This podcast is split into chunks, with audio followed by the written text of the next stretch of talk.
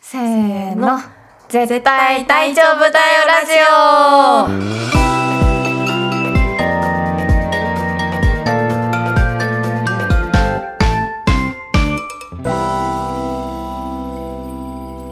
第4回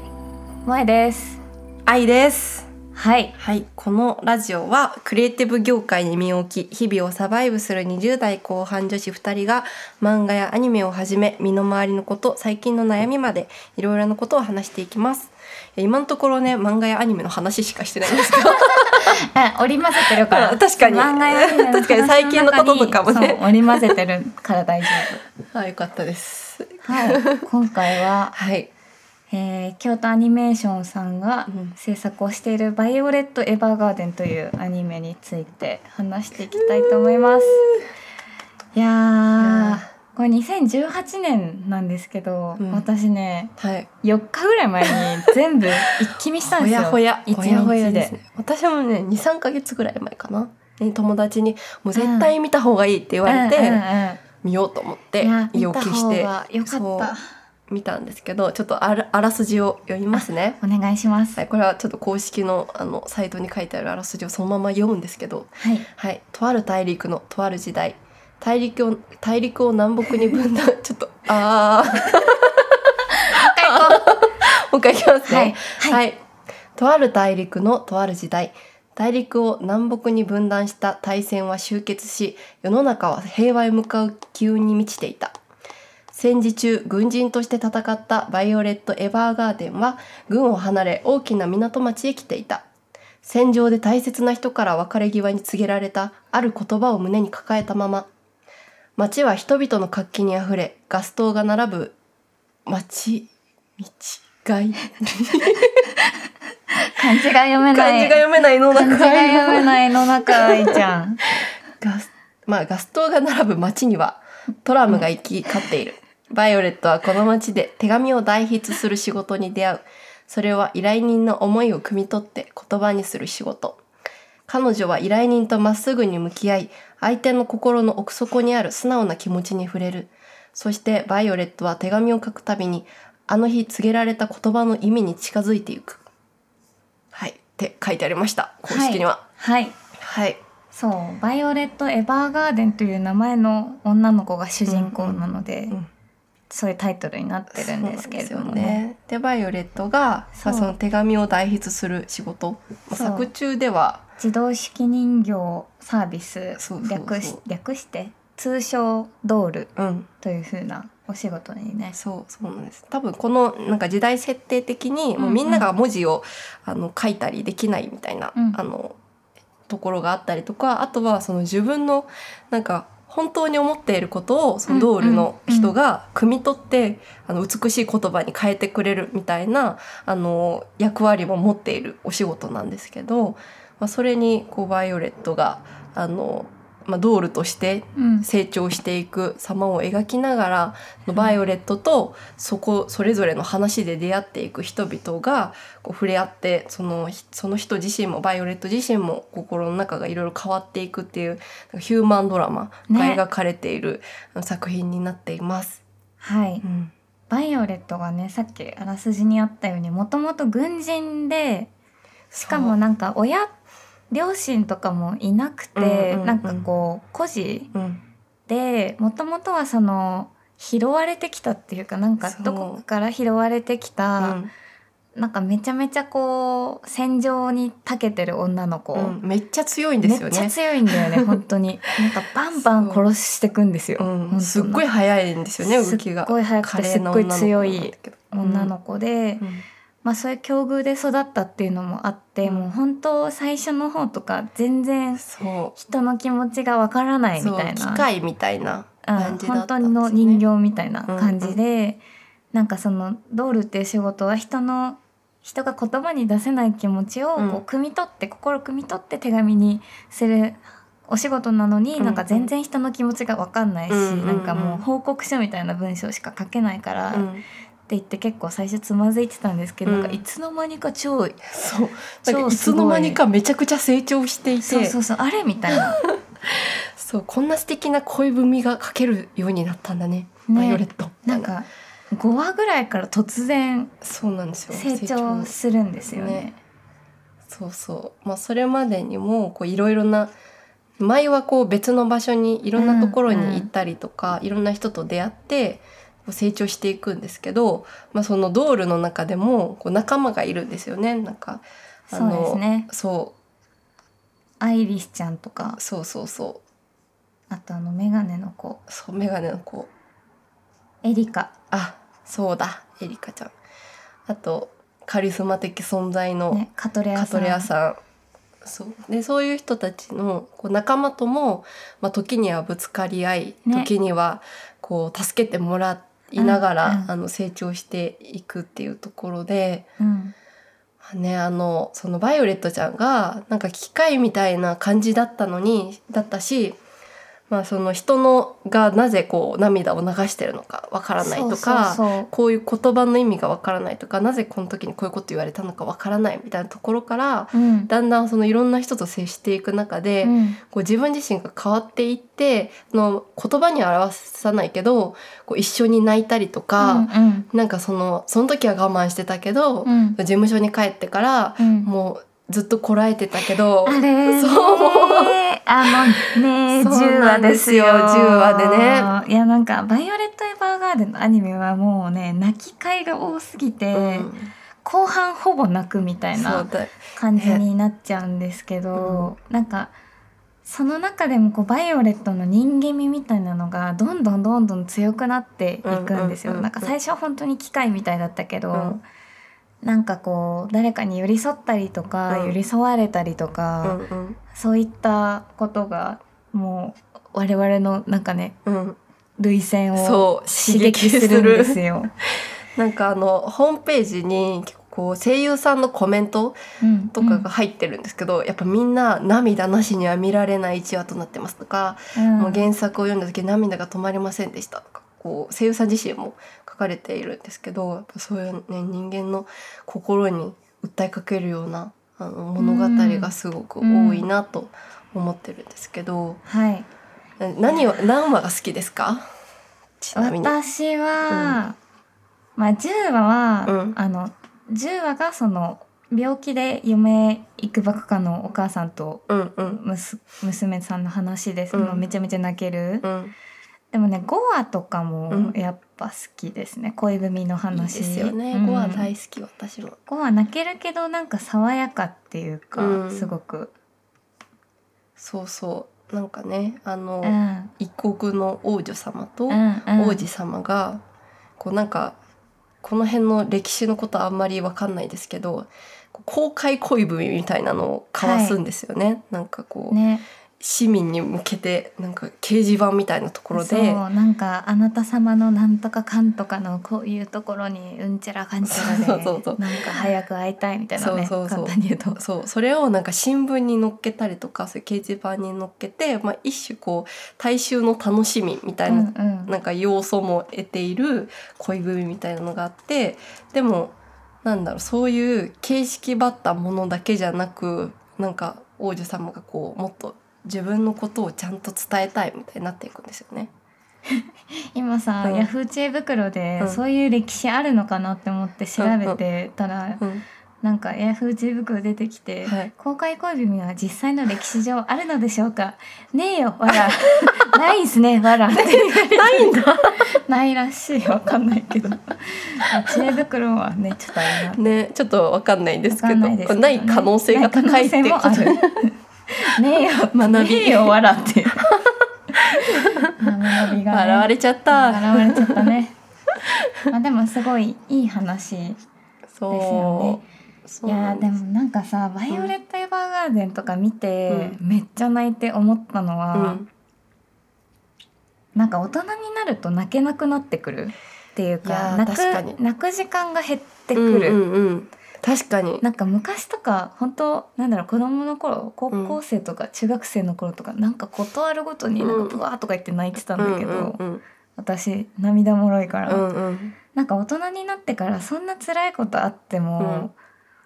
悲しまなくなったいやすごいそうなスんトレですートよにねそう確かに確かになんかねそのなんか泣くのが悪いとまでは思ってないけど、うんうんなんか我慢しちゃったりとかするけど、確かにこういうもので涙を流すこそうそとうそうによってそうなんか整理されたりとそうなんかかデトックスされるっていうか、うんすなんっかきりしますこよねの作品に対する涙だけじゃない涙うんうんうんうもん一緒に流れてってくれる感じがして、やっぱ涙を流すってこう人としてうん大事なんだなとか思って、なまあ、涙流確かすに理由がなかったら涙って機能がないもんなとか思っておー体に対して確かにいらなかったらさ確かに確かにだからやっぱんなんか理由があるんだなって思ったりした、うんうんうんいっぱい泣い てすごい気づき人間の体へのそうそうでも確かにじゃあもうねデトックスができるアニメですね「バイオレいやット・エヴもうァーガーデ泣ンきは」たい時は見ていただけたらってうん思いますね。ね、これなんか、まあ、全部こう続けてみてこそこうんうんう感じる、うんなんかこうその「バイオレット」の成長だったりとかもあるんですけどなんかね1話だけ見てもうん、すごい楽しめますよね。楽しめるこの話あはの全部基1話本完結。一話完結うんで良いですね。うん、ね、いやーあと私ね、うん、絵がめちゃめちゃえー綺綺麗。麗作画がねもうめちゃくちゃ綺麗ですよね。うん透き通ってますよね。髪の毛とか。そうなんですなんか目光とのか差し方うんうんうんとうんかがすごい綺麗だなって思そう本当にすごい。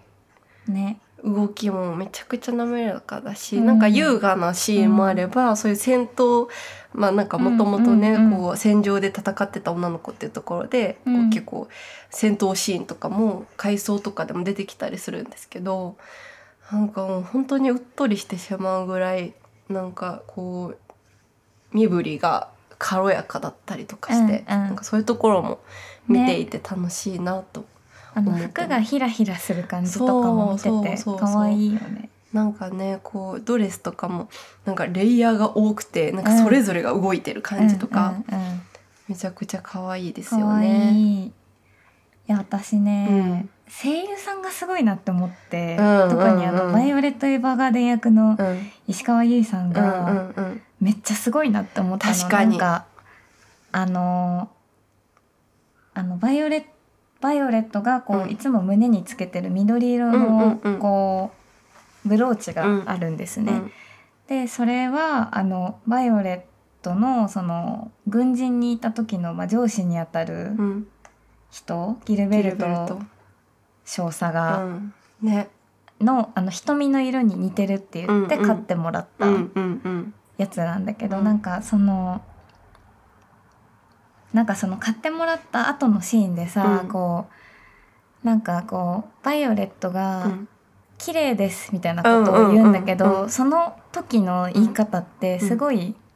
片言までいかないんだけど、うんめっちゃ綺麗っていうものが何を指すのかとか、あんま理解してない風の言い方をしてるの。なほどうん綺麗ですみたいな、うんうん綺麗綺麗っていう言葉がとりあえずあるっうんていうことだけを理解してるみたいなうん言い方なんだけど、うんなんかその後、まあ別のその後のうん話の中で綺麗ですっていう時はすごいちゃんと滑らかで、あーうんうんなんか心がこもってる綺麗っていうものはこういう感情なんだっていうのを理解してる感じの言い方で、うんうんなんかそこの差にめっちゃ感動して、はうんあみたいすなごいですよねそうそう確かに確かにだんだんねこう人そうだ間んだらんしくなっていくそうなんかそういう言葉とか感情も最初知らないかったのに、うんうんう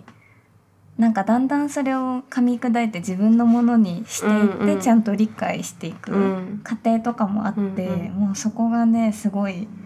声優さんのご妙を見る感じですね。いやーすごいですよね確かにそこもねこう言葉で表現するそうなんか大事なところというか、うんうんだんだんね人の心をを理解していくっていうのは、うん、うん、言葉にも現れてくるのでいやそうですね。すごい。うん、まあ、あと声優さんで言うと、私はカトレアが遠藤彩さんっーうん、ていううんのですごい良かったですね。ねもうめちゃくちゃ色っぽいね、声でしたね遠藤さん。遠藤さんの声好きなんだよ。うんかっこいいしうん色っぽいし、シェリかわいルいシェリルですから、もうんう私の中で は。マクロスフロンティアのね。うんうんえー、愛ちゃんは何の話が好き？えー、まあそう10話がやっぱりこう、度肝を抜かれたというかなんかこんなになこんなに美しく切なく、くそてしてバイオレットの成長を描けるのかと思ってめちゃくちゃ感動はしたんですけど、うんうん、でもなんか個人的に11話も好きで、ああの戦場そう戦場にに行くやつかそうなんか危険とされてるところにでもバイオレットはここに私を必要としてくれてる人がいるっていうので、うんうんもう戦場のど真ん中にもうヘリでしか行けないようなところにもう行くんですよね。うんうんでやっぱその勇敢さとかなんか自分を必要としてくれる人のために自分はこういう仕事をしていて、うんそこに自分は行くべきだ依頼されたんだから行くべきだっていうんううんなんか使命感みたいなところとかに、うんもうバイオレットの優しさと強さをすごく感じるなと思って、ここの回はめちゃめちゃ好きで、これもねそんなにハッピーな話じゃないんですけそうだど。ねでもそうなんかこの11話を経てうん12話13話っていうそのうそうそうがつね流れとしてうん素晴らしいっていうかやっぱりそのバイオレットは元軍人でめちゃめちゃ人を殺してきた過去がある。そうそうそこともね向き合うんですよね、そうこの辺りで。そう11話でなんかうんそこと向き合うんだよね、うんうんうん、でなんかもう人を殺したくないみたいな、うんうんこう信念みたいなものがそうそうそう生まれてもともとその誰かの命令をもらわないと動けなかったバイオレットが自分の中で自分はこうしたいっていう気持ちを持そうってうんそれをこう実行しようともがくのが12話13話。うんうんうん私もそう13話とかさ、うんもうネタバレになるから言えないけどさ、うんもうあの橋のうんうん、橋のとこあーうんうんうんもう泣い泣いちゃうっても思ってもういやまあ橋で何があったか言いませんけども、ねうんすごいですよねここもいやいやーいいよねね早く映画見よう、ー映画見ますはい今あの映画も 映画が9月からねやって公開されてて公開されで今あの東京だとアップリンクの吉祥寺ではうんうん一応やってる感じですねで私は一気にしたすぐ次の日にもう見てきま したねすごい行動力がすごい、いやもうなんか熱をうすん、鉄は熱いうちに打てそれなのかわかんないですけどなんかわかる気がするうんカンカンカンみたいな映画もねもうほんと映画館の人全員泣いてるんじゃないかぐらいの、こう、うんうん、すすり泣きああの音たちいやーそそり泣きますよねそうそうなんですよ、うーんいやでもなんか映画そうね映画はね、うんなんかやっぱり「バイオレット・エヴァーガーデン」の映画って一回延期になって、うんうんうんその京アニのうん、あー事件とかもあって、うんうんでなんかすごいクレジットにね、うんその亡くなった方の名前とかも入ってて。あーうんうんなんかすごいあ弔い弔い的な感じでもあるんだなとか思ううとんすごい余計うーってなって確しまかにったもういろんな人のね思いとかがそう込そめられてるうってそうことなですものんね、うなんるほどえなんか映画映画館でこう見るのと、うんまあ、アニメを、うんそういうネットフリックスとかで見るのと、うんなんだこう大きな違いみたいなまあ状況は違うと思うんですけどなんか違いみたいなのとかありました、あーそうだねでも、うんなんか家でネットフリックスとかで見てると、うんなんか別のこともやっちゃうってうんいううか、んうん確かにねながら LINE 返 したありとそうかね、 LINE 返すとか、うなんかながら見しそうになっちゃう時あるけど、やっぱ劇場版はもううわちゃんと見るみたいなうんうんモードだから、うん、なんかそこはね違ったかもね。なるほどもう、うんエヴァあのバイオレット・エヴァーガーデンにそう集ね中がそうそのために来てるみたいないやそうですよねそうなんだよね確かになるほどなねなんか基本的にそう切ない話なんですけど、ででもなんかそのなんだろう呪術廻戦の時にも話したようななんか静止感じゃないけど、まあ、絶対的に人間同士って別れが来るじゃないですか、うんでもなんか別れが来るそういう悲しいこともあるけどうんそれをどうこう受け入れたりとか自分の糧にしてうん明るく明るい未来をこう作っていくかうんうんみたいなのをなんか結構バイオレット・エヴァーガーデン見てると感じて、うんバイオレットもすごい辛い過去があったりとか大切な人をね失ってしまったりとか、なんかそういうあの過去があったりするんですけどやっぱりこう自分がなんていうんですか見つけたそのドールっていう仕事を、うんうん、あの軸にこういろんな人を、まあ、救っていったりもするっていうところで、うんうんうんなんか勇気づけられますよねそういうところは。そうだね、うんてか本当にアニメって勇気をくれるよねそう漫画とか本当に勇気をくれる、ね本当にに本当にありがとうございますって思いますね。思う愛してるの意味をまだ知らないして知っていくんですよ知ってね。んだよねそそうれもさ、最後にさ、うん少しは分かりますみたいな、うんちょっと泣きながら言うところさ、うんもう、おもうー私が伝えてあげたいよ君の言葉をみたいな気持ちになるすぐ 本当にねね本当にいやもうねところどころでありがとうございますアニメ漫画関係者の皆様にありがとうございますいやそういもうもうう番組になってますけいどやもう大事で すよ